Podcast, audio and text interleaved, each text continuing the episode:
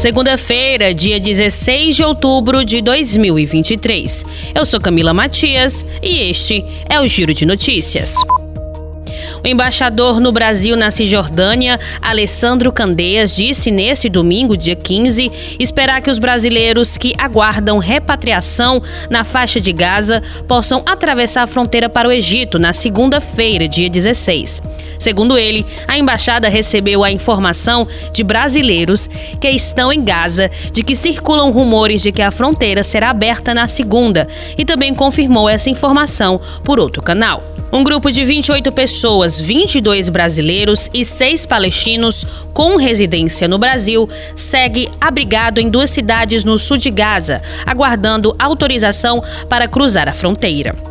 O embaixador afirmou que a saída dos brasileiros depende da abertura da passagem para o Egito e também da autorização das autoridades de imigração, que precisam carimbar os passaportes dos brasileiros. Abre aspas. No nível político, tudo já está feito. É necessário apenas que, uma vez que seja aberta a fronteira, o funcionário que está ali, que vai receber os brasileiros, ele tenha a lista e autorize o ingresso. Esperamos que isso aconteça amanhã.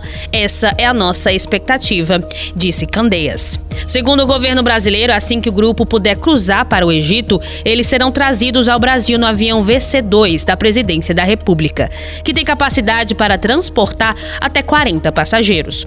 Outros cinco voos de repatriação já foram feitos para trazer brasileiros e familiares de Israel. A saúde dos professores não vai bem no Brasil. É o que aponta o livro Precarização, Adoecimento e Caminhos para a Mudança, Trabalho e Saúde dos Professores, lançado nesta semana pela Fundação Jorge Duprá Figueiredo de Segurança e Medicina do Trabalho. O livro foi lançado durante o quinto seminário Trabalho e Saúde dos Professores, Precarização, Adoecimento e Caminhos para a Mudança. Durante o seminário, os pesquisadores apontaram que, seja na rede pública ou na rede privada, os professores sofrem de um conjunto de males ou doenças em que há predomínio dos distúrbios mentais, tais como síndrome de burnout, estresse e depressão. Depois deles, aparecem os distúrbios de voz e os distúrbios osteomoleculares, lesões nos músculos, tendões ou articulações. Uma pesquisa realizada e divulgada recentemente pelo Sindicato dos Professores do Ensino Oficial do Estado de São Paulo já havia apontado que muitos professores estão enfrentando problemas relacionados à saúde mental e que isso pode ter se agravado com a pandemia do novo coronavírus. Ao contrário do que se imagina, o eclipse solar acontece com frequência, mas nem sempre é possível observar o fenômeno, aqui no Ceará ou no Brasil. E quando acontece, apenas algumas regiões do país podem observar.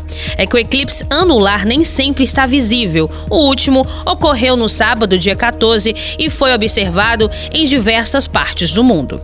Aqui no Ceará, a população foi à praia em pontos altos do estado, como Santana do Cariri, entre outros municípios, para observar o eclipse solar anular. O fenômeno previsto para atingir seu ponto alto às 4 horas da tarde e 43 minutos, quando a Lua se posicionou entre o Sol e a Terra, foi visto por muita gente que se encantou.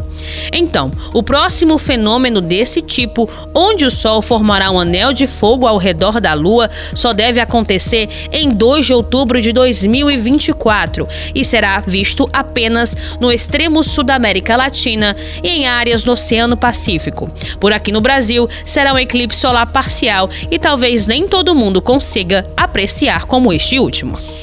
O Giro de Notícias tem produção de Camila Matias, sonoplastia André do Vale.